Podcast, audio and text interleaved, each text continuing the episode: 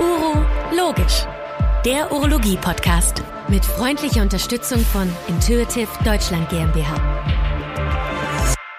Ja, geschätzte Hörerinnen und Hörer des Urologisch Podcast. Heute freue ich mich, ähm, dass wir hier eine kleine Miniserie weiterführen dürfen. Es geht ja in unseren vier Serien dieses Mal bei der Urologisch Podcast Aufzeichnung um das Thema äh, robotische Urologie, wenn man so will. Und ich freue mich ganz besonders, dass heute Frau Privatdozentin Dr. Nina Hake bei mir ist. Hallo, liebe Nina. Herzlich willkommen im Urologisch Podcast. Hallo, lieber Christian. Hallo, liebe Kolleginnen und Kollegen da draußen. Sehr gut. Nina, ich äh, freue mich, dass wir heute sprechen. Und ähm, es ist fast schon Tradition hier im Podcast, dass äh, wir natürlich mal hören wollen, ähm, wer ist der oder die, mit denen ich rede. Und äh, wenn wir heute über äh, Pod oder im Podcast über Da Vinci oder Robotik sprechen, dann ist es ja irgendwie klar, damit hast du zu tun. Und du müsstest uns mal erklären, äh, wer du bist, was du so machst und wie du eigentlich dazu gekommen bist. Ja, also ich habe mich auf die Frage so ein bisschen vorbereitet, weil ich stelle es ja tatsächlich relativ häufig. Ähm, also habe ich versucht, das mal zusammenzufassen und nicht meinen Lebenslauf in 20 Minuten zu beschreiben, denn das würden wir auch schaffen, wenn ich jede Station ausführlich ähm, mal durchgehe. Meine robotische Laufbahn hat tatsächlich schon direkt 2008 begonnen. Ich habe ähm, mich damals beworben beim Georg Schön und Frank Schiefelbein in der Missionsärztlichen Klinik in Würzburg. Das war Mitte 2008 und der Georg Schön hat im Rahmen dieses Bewerbungsgespräches erzählt, dass wenn alles gut läuft, ähm, sie dann auch einen Da Vinci-Roboter bekommen. Und ja, tatsächlich macht man das, was man eben so macht in so einem Bewerbungsgespräch. Man läch lächelt nett, ähm, sagt, ach, das ist ja toll und googelt zu Hause mal, was das denn überhaupt ist und fand das da eigentlich schon ganz spannend. Ich habe dann dort angefangen im September 2008, war ein Jahr lang dort als Mutterschutzvertretung für jemand, äh, für eine Kollegin oder deren Elternzeit, war noch mal ein halbes Jahr in der Chirurgie so dass ich in der Anfangszeit gar nicht so wahnsinnig viel mit der Robotik zu tun hatte. Letztlich habe ich dann meine Doktorarbeit abgegeben. Das ist eine, ist eine Summerarbeit geworden, habe ein paar, ähm, paar Preise dafür gewonnen und habe dann gedacht, na, es wäre schon ganz gut, wenn man den wissenschaftlichen Weg vielleicht noch mal weitergehen könnte. Und habe da Gott sei Dank im Georg, also im Dr. Schön, auch in Schiefebein, ähm, zwei wirklich gute Unterstützer gefunden. Die hatten, als ich damit 2012 angefangen habe, auch schon ordentlich was an Miantalsektionen gemacht, ähm, ebenso wie Radikalprostatektomien. Und so habe ich begonnen, diese Daten Daten auszuwerten. Und dann steigert sich das Interesse. Ich habe für mich selber festgestellt, dass ich sehr gerne Vorträge halte. Ich äh, habe früher in der Schule schon immer Theater gespielt und ich mag es, auf der Bühne zu stehen und mag es, wenn die Leute danach klatschen, so dass das so mein Weg in die Kongresse und in die Wissenschaft waren und war beim Jörn Witt in Kronau, damals bei einer Live-Operation mit dabei, 2013, weil ich bis dahin natürlich nur assistiert habe. Die Expositionszeit in der Assistenzarztzeit an der Konsole ist natürlich gering. Und bin dann bei diesem Masterclass bei Jörn Witt und Christian Wagner gewesen. Ähm, und so kam dann diese Transition dorthin. Habe dort 2013 angefangen, meinen Facharzt gemacht, war dort Oberärztin, habe das sehr, sehr spannende Curriculum mitgemacht, das die Erdos damals noch als Pilotprojekt begonnen hatte, sodass dass ich eine sehr strukturierte Ausbildung hatte in Kronau die dann letztlich dazu ähm, gipfelte, dass ich jetzt ein Fellow geworden bin. Ja, bin dann aber erst akademisch geworden, 2016. Ich hatte in Kronau schon die Möglichkeit, viele Studien mit zu äh, begleiten, ähm, prospektive, randomisierte Sachen, zu, um die OP-Techniken zu verbessern. War dann ein Jahr lang in Rostock, was sehr schön war, mir einen guten Einblick gegeben hat, nochmal in das Alltagsgeschäft des Urologen und ähm, bin dann aber nach Essen gewechselt, zurück zur Robotik, ähm, weil das doch das ist, was mir eigentlich am meisten Spaß macht, war dann dort zwei Jahre. Das war eine sehr gute Zeit war noch mal kurz im Süden und war dann sehr froh, als im Mai 2020 die Einladung kam, nach Hannover zu kommen und leite jetzt hier aktuell wieder die Robotik, die im Gegensatz zu Essen hier schon so ein bisschen etabliert war. Ähm, das hat mein Vorgänger sozusagen schon ähm, aufgebaut, während ich in Essen das robotische Programm so von Tag eins aufbauen konnte. Das war auch sehr spannend. Wir wollen ja heute mal ein bisschen vielleicht den Punkt rausgreifen, wo du die perfekte Kandidatin für bist, nämlich du hast gerade von deinen ganz vielen Stationen erzählt. Das ist wirklich beeindruckend. Ähm, und ich selber fand immer, dass es ganz spannend ist, äh, auch mal was anderes zu sehen und, und, und auch zu sehen, wie andere es machen. Und wir wollen heute mal vielleicht den Punkt so ein bisschen fokussieren, wie man es eigentlich schafft, ein gutes robotisches Programm aufzubauen. Äh, denn das ist ja ein Punkt, ähm, den hast du wirklich lebendig miterlebt, häufig genug, in den unterschiedlichsten äh, Stadien, glaube ich. Ne? Wenn ich das mal Revue passieren lasse, was du gerade gesagt hast, in, in Würzburg waren die selber mit dem Aufbau beschäftigt, einfach weil sie sehr früh dran waren.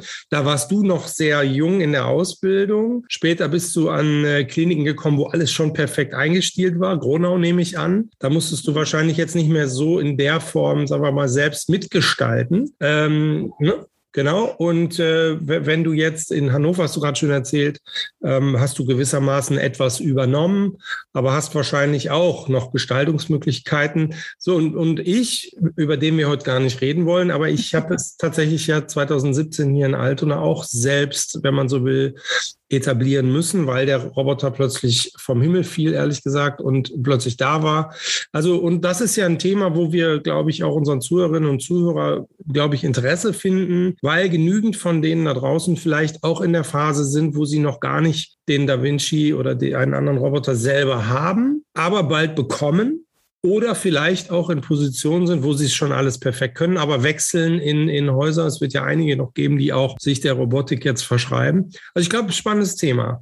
Und vielleicht noch mal einmal zurück äh, äh, zu dir und auch zu, den, zu der Frage ähm, von deiner eigenen Ausbildung ähm, am Roboter. Das erklär doch bitte nochmal. Wann, wann ging das los? Du hast gesagt, du hast viel assistiert in, in, äh, in Würzburg. Mhm, genau. Also ich habe bestimmt also 150 Radikalprostatektomien und 50 Nierenteilsektionen in, in Würzburg assistiert. Heißt am Tisch. Tisch, genau, als Tischassistentin. Es gab damals, gab es noch keine Dualkonsolen, ähm, da saß man da und hat äh, den Sauger gehalten. Und ähm, das halte ich auch für wirklich wichtig, dass man das schon in einer ganz guten Anzahl mal gemacht hat. Irgendwann muss man ehrlich sagen, ist das nicht mehr ganz so spannend, weil die Operationen sollten sich ja eigentlich einigermaßen ähneln vom Ablauf her, so dass es, dass es dann so, eine, so ein Tal gibt, wo man nicht mehr so gut aufpasst. Was dann schade ist, wenn man irgendwann wieder selber dran darf an die Konsole und sich dann denkt, hm, wie hat er das damals eigentlich gemacht? Also es lohnt sich schon da aufzupassen.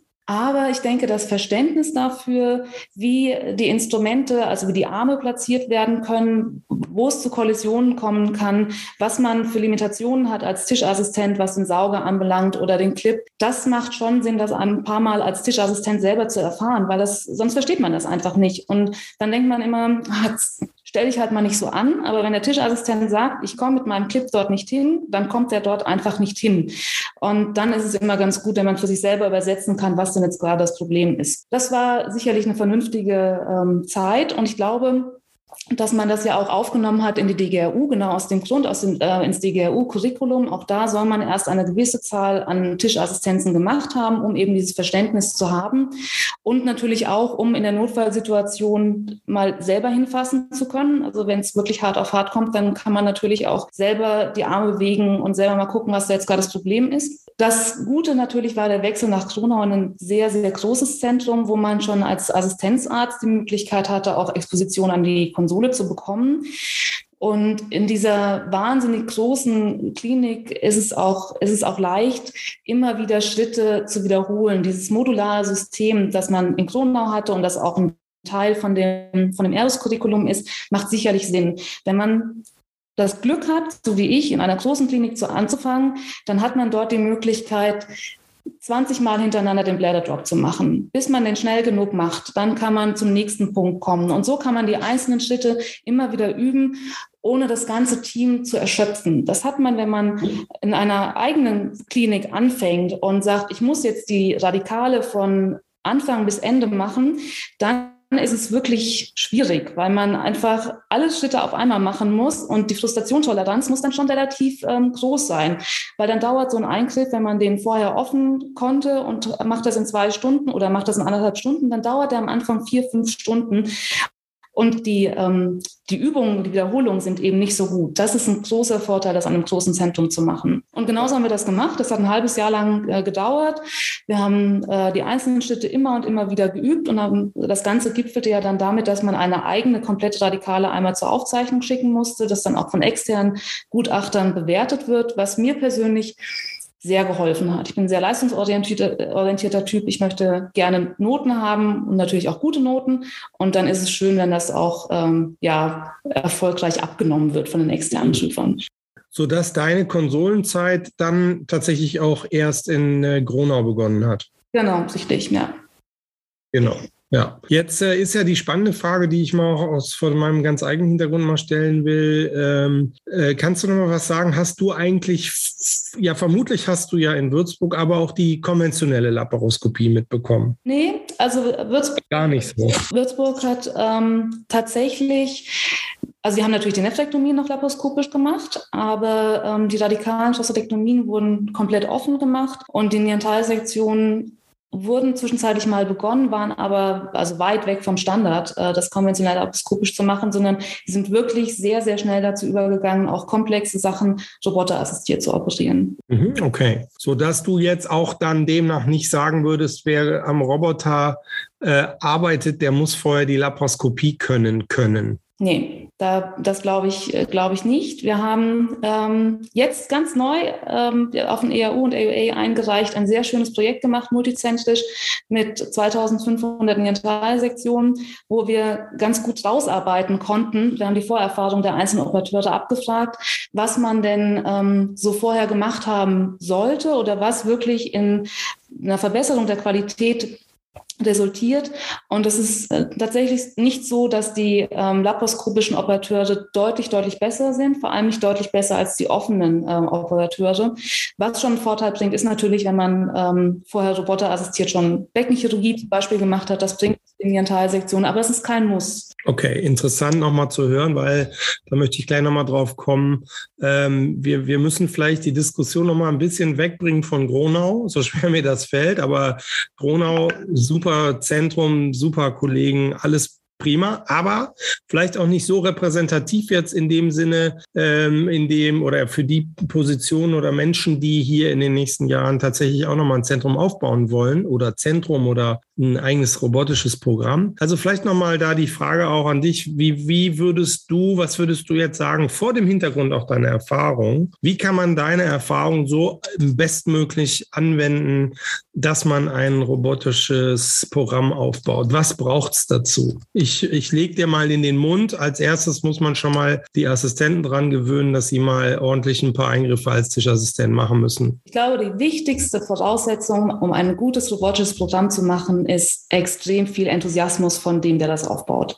Der muss das wollen. Wenn das so von oben aufoktroyiert wird, weil man jetzt multizentrisch sich einen Roboter anschafft und dann muss man da als Urologe halt auch mitmachen und ist aber von dem System an sich nicht überzeugt, ist das schwierig, weil es wird an der, in der Anfangszeit so sein, dass die Operationen deutlich länger dauern. Wenn man dann zwei Punkte am Tag machen möchte, dann wird das auch mal bis abends um sechs, sieben dauern. Dazu braucht man einen Tischassistenten, der sagt, jawohl, das mache ich ja gerne mit. Man muss die Anästhesie davon überzeugen. Ähm, auch, dass es in Ordnung ist, wenn man nach drei Stunden, vier Stunden Kopftieflage nicht mehr ganz so hübsch aussieht, dass das kein Problem ist. Also man muss viel Überzeugungsarbeit leisten können. Und das funktioniert, glaube ich, nur, wenn man selber Du meinst jetzt die Patienten oder meinst du den Operateur? Im, Im, Team. Also man muss, wenn man so die ersten, die Patienten natürlich auch, die muss man davon überzeugen, dass es jetzt eine gute Idee ist, zu den ersten fünf Lehrkandidaten zu gehören. Aber das ist ja das, der nächste Punkt, der ganz wichtig ist. Wir haben ja momentan einen, noch einen Anbieter, mehr oder minder in der, noch natürlich nicht mehr offiziell in der Monopolstellung. Also wir haben ja jetzt mit Intuitive auch einen Anbieter gehabt, der die Leute extrem gut begleitet hat in der, in der Initiierung eines Programmes. Und da möchte ich nur ganz, ganz dringend darauf hinweisen, dass man alles, was Intuitive einem anbietet, auch unbedingt mitnehmen sollte. Also die fangen ja an, die Tischassistenten auszubilden für einen selber, dann geht es irgendwo nochmal ins, ins Wetlab. Das sind extrem gute Orte im ORSI, Medizin im Grünen, im IRCAD. Das sind alles tolle Orte, wo man Sachen schon mal üben kann Und dann gibt es ja diese ganzen Proctoring-Angebote. Und auch das sollte man, sollte man annehmen, damit eben die ersten Operationen nicht übermäßig lange dauern, sondern dass dann eben ein Doktor da ist, der sagen kann, so, jetzt machen wir hier nochmal ein bisschen Tempo rein, dass es eben auch nicht, gefähr dass es, ja, nicht gefährlich wird. Ähm, so ist es dann auch mit Case Observations. Also es gibt sehr, sehr viele Möglichkeiten, die einem da angeboten werden. Und ich bin immer dafür, man sollte alles mitnehmen, was, ähm, was da geht, um möglichst guten Programmstart hinzulegen. Das ist ein guter Punkt, auch äh, dein Hinweis nochmal darauf, dass es nicht nur um den Operateur und den Tischassistenten geht, sondern es ist wirklich ein Teamding. Ne? Ähm, auch nach meiner Erfahrung äh, OP-Personal, ne? also OP Pflege ganz wichtig, dass die auch äh, Lust dazu haben. Was sind da eigentlich deine Erfahrungen? Vielleicht darf ich das mal direkt äh, konkret fragen. ich könnte mal ein bisschen so ein bisschen provokativ sagen, ja, bei der OP-Pflege, da gilt der Roboter als langweilig, die wollen lieber an offenen Bäuchen stehen und da muss richtig Action sein. Wie, wie empfindest du das? Also ich habe jetzt mit verschiedenen OP-Pflegern, ähm, Pflegenden zusammengearbeitet äh, in unterschiedlichen Settings und ähm, das stimmt schon. Also wir machen das jetzt hier in Hannover mit den, äh, in erster Linie mit der Pflege aus der, aus der Allgemeinchirurgie, weil wir auch bei denen mit im Saal sind. Und ähm, jemanden, der sonst bei einer Lebertransplantation ähm, instrumentiert, äh, da ist natürlich die 40., 50. Radikale jetzt nicht mehr so spektakulär. Das muss man, das muss man sagen. Das wird für die äh, Kollegen sicherlich irgendwann langweilig, so wie auch für die, für die Tischassistenten es irgendwann mal langweilig wird, das zu assistieren. Mhm. Und dann muss man daran erinnern, dass es ja ein, ein Job ist, den wir, den wir irgendwie ja zusammen als Team machen muss. Und ähm, ich halte es immer wieder gut, damit ab und zu mal Pizza auszugeben, wenn man mal einen anstrengenden Tag hatte äh, oder wenn man mal so ein paar Landmarks ähm, getroffen hat, wie die 250. robotischen Eingriffe, dass man wirklich sieht, dass man als Team da auch zusammengehört. Mhm. Ich finde es ganz vorteilhaft, dass es jetzt, Entschuldigung, ähm, ich finde es ganz vorteilhaft, dass es jetzt beim Airbus und auch auf dem TUS gibt es Pflegekongresse, dass man da die Leute auch mit einbinden kann, dass man sagt, es ist auch wichtig, dass auch ihr versteht, um was es, um was es geht, was Notfallszenarien und so weiter anbelangt, mhm. dass sie sich eben nicht nur als diejenigen empfinden, die da nur den, ähm, äh, die Clipzange anreichen müssen. Ja, so gesehen ist fast ein bisschen schade, dass die Pflegenden auch, sagen wir mal, dieses Feedback, wie es zum Beispiel eine, eine Krankenschwester auf der Station zum Beispiel hat oder Krankenpfleger, ähm, dieses Feedback, dass die Patienten, also diesen Aha-Effekt, dass sie durch das minimalinvasive Da Vinci äh, auch viel schneller fit sind und all diese Dinge, ne, die wir jetzt nicht ausbreiten wollen, weil sie relativ klar sind. Aber das ist ja so, dass das die OP-Pflege häufig gar nicht mehr so richtig mitbekommt. Ne? Vielleicht muss man das auch nochmal mehr zurückspiegeln. Ähm, Nina, ich wollte dich nochmal fragen, wir waren eben kurz bei den äh, Themen, die auch äh, Intuitive äh, so gut vorangetrieben hat oder wo sie unterstützen. Ähm, hast du Erfahrung äh, mit zum Beispiel dem, dem Genesis-Programm? Ähm, vielleicht kannst du da noch was zu sagen, weil ich äh, habe das Vergnügen schon mal gehabt und stehe tatsächlich auch wieder vor einem neuen Genesis-Training nächste Woche. Erzähl mal. Das ist ein spannendes Konzept. Das ähm, war mir so auch nicht bewusst, bevor ich hierher kam, weil ich ähm, natürlich aus dem, auch aus dem Zentrum kam, das schon sehr effizient gearbeitet hat. Das äh, Genesis-Programm ist ein Effizienztraining, wo man ähm, von Intuitive ein, zwei Leute an die Seite gestellt bekommt, die für eins, zwei, drei Tage den OP-Saal mit begleiten, weil man natürlich schon das gerne optimieren möchte. Es gibt ja so unterschiedliche Optimierungsstufen für einen selber. Also erstmal muss der Patient da gut rauskommen, dann muss es schnell gehen und dann muss man, muss man auch noch möglichst viele Punkte ähm, an einem Tag machen können. Und dann gibt es ja Stellschrauben, an denen kann man gar nicht mehr so wahnsinnig gut drehen als Operateur. Und das sind unter anderem Sachen wie Überleitungszeiten, Lagerung, ähm, intraoperativ kurze Wege. Und dafür ist es ganz sinnvoll, wenn man noch jemanden hat, der von extern drauf guckt und sagt, das könnte man zum Beispiel noch verändern. Es ist wichtig, dass der Operateur gleich morgens um acht im Saal mit dabei ist und nicht erst noch den Kaffee trinkt und wartet, bis irgendjemand mal anfängt zu lagern. Und dann stehen die Kollegen wirklich da mit der Stoppuhr in der Hand und messen die einzelnen Abläufe ab und setzen das, und das fand ich ganz hilfreich, auch mal in Relation ähm, zum bundesweiten Durchschnitt, weil ich natürlich schon gedacht habe, wir kriegen, wir könnten eigentlich noch früher starten, es könnte alles noch ein bisschen schneller gehen. Und wenn man dann aber sieht, dass die eigene Schnittnahtzeit doch eine halbe Stunde unter dem liegt, was so bundesweit gemacht wird, dann nimmt es einem selber so ein bisschen den, äh, den, äh, den Druck daraus. Und ich fand das sehr, sehr, sehr, sehr hilfreich. Das ist ein guter Punkt. Ähm, du hast davon gesprochen, das ist ein Effizienzprogramm und hast so schön vielleicht unbemerkt gesagt, na ja, es soll ja möglichst viel und gut ausgelastet sein. Ich könnte jetzt mal gegenfragen, warum denn? Reicht das nicht, wenn man einen Eingriff am Tag macht? Ist doch viel entspannter, nur nicht so ein Stress. Also ich glaube. Du, du siehst, äh, wir sehen uns ja hier jetzt auch in diesem äh, Podcast. Du siehst mein, mein breites Grinsen, weil wir natürlich, wie alle wahrscheinlich ja auch haben, und ich finde nur, das muss man den Zuhörerinnen und Zuhörern vielleicht auch nochmal sagen, am Ende geht es ja auch um Kosten und um Geld und um Effizienz, also nicht nur in den Abläufen und in dem Zeitgewinn, dass wir schneller fertig sind, sondern äh, es geht am Ende auch, auch tatsächlich um, um, um eine Ökonomie, ne? um eine Auslastung. Die Maschine muss ausgelastet sein ich finde, das kann man ruhig auch mal offen sagen. Ja, also da gibt es verschiedene Punkte, die man ähm, ansprechen muss. Zum einen ist es äh, die Auslastung des, des Gerätes. Je mehr das äh, gemacht wird, desto häufiger, äh, desto, ähm, desto günstiger wird das. Das gab eine ganz schöne Arbeit mal von Stefan Buse von vor ein paar Jahren an der, an der Nierenchirurgie-Roboter assistiert, der eben sagt, je höher das, äh, der Caseload ist, desto kosteneffizienter wird das Ganze auch, weil man Komplikationen vermeidet, weil die Liegedauer kürzer ist und so weiter.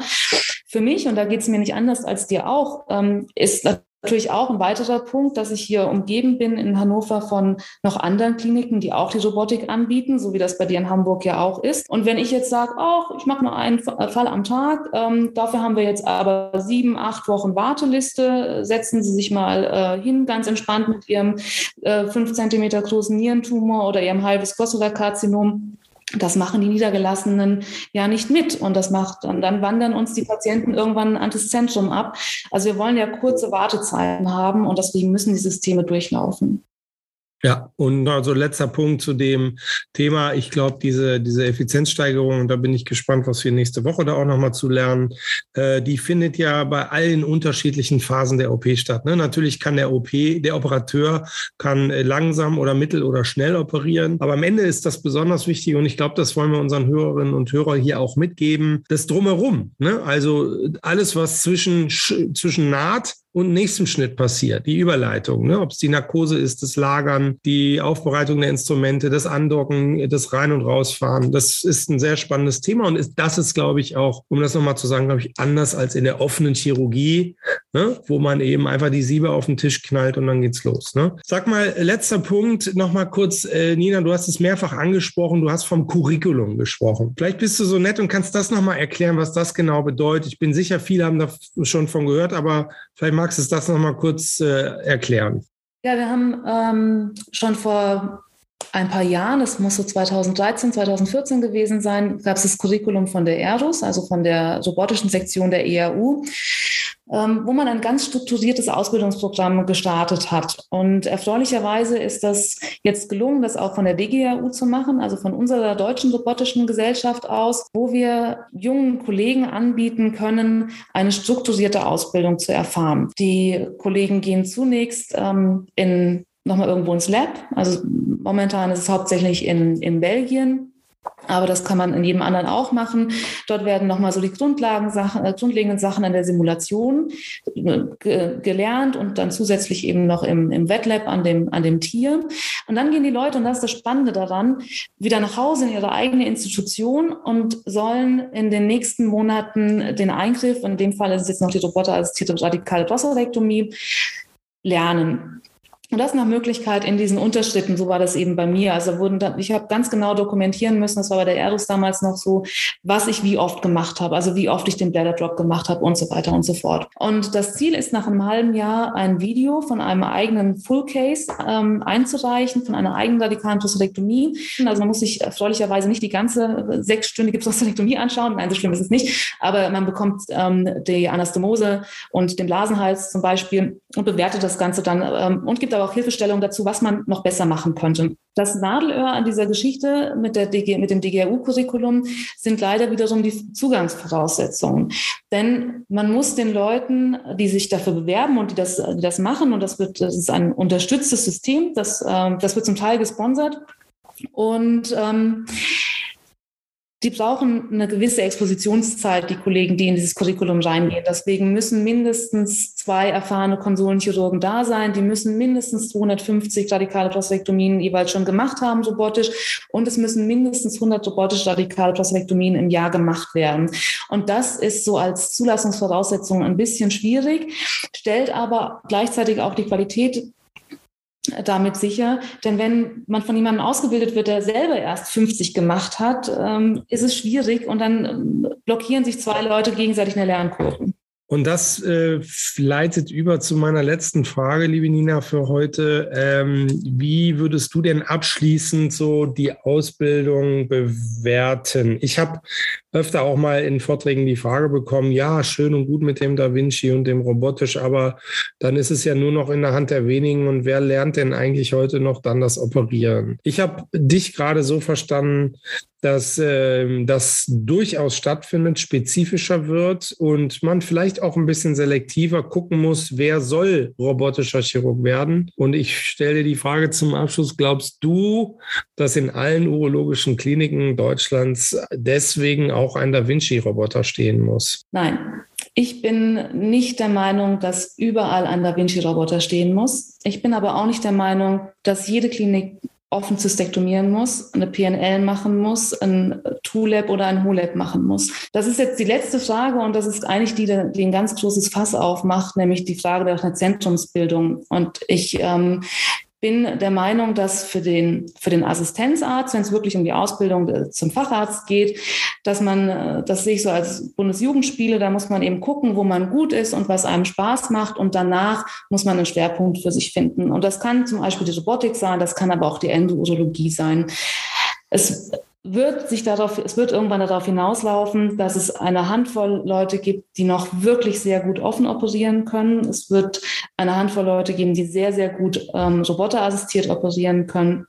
Und irgendwann wird sich das Ganze eher in Zentren bündeln, weil man sich doch irgendwann entscheiden wird. Ich kenne wenige passionierte Roboterchirurgen, die mit der gleichen Liebe und Zuneigung auch noch offen operieren oder auch laparoskopisch. Ich weiß nicht, wie viele laparoskopische Neantalsektionen du jetzt noch machst, seit wir, ähm, seit ihr mit dem robotischen System angefangen habt. Aber ich sehe doch aus vielen großen Kliniken wie in Leipzig oder auch in Dortmund, dass die Zahlen der Laparoskopien doch, doch runtergegangen sind, weil man nicht mehr so viel Herzblut da hineinsteckt. Es hat vor allen Dingen mit der Qualität zu tun. Die Ergebnisqualität für den Patienten ist einfach mit der Da Vinci-Technologie robotisch assistiert noch besser als beim Laparoskopieren, äh, ist meine ganz klare Erfahrung. Deswegen verlassen wir das zunehmend. Ne, man kann sicherlich noch laparoskopische Nephrektomien gut machen und so. Da ist es ein bisschen auch äh, noch ganz gut, diese Techniken hochzuhalten, finde ich. Aber wie du schon sagst, das ist am Ende dann auch der Qualitätswettbewerb. Und äh, warum soll ich das nicht mit äh, der robotisch unterstützten Technik machen,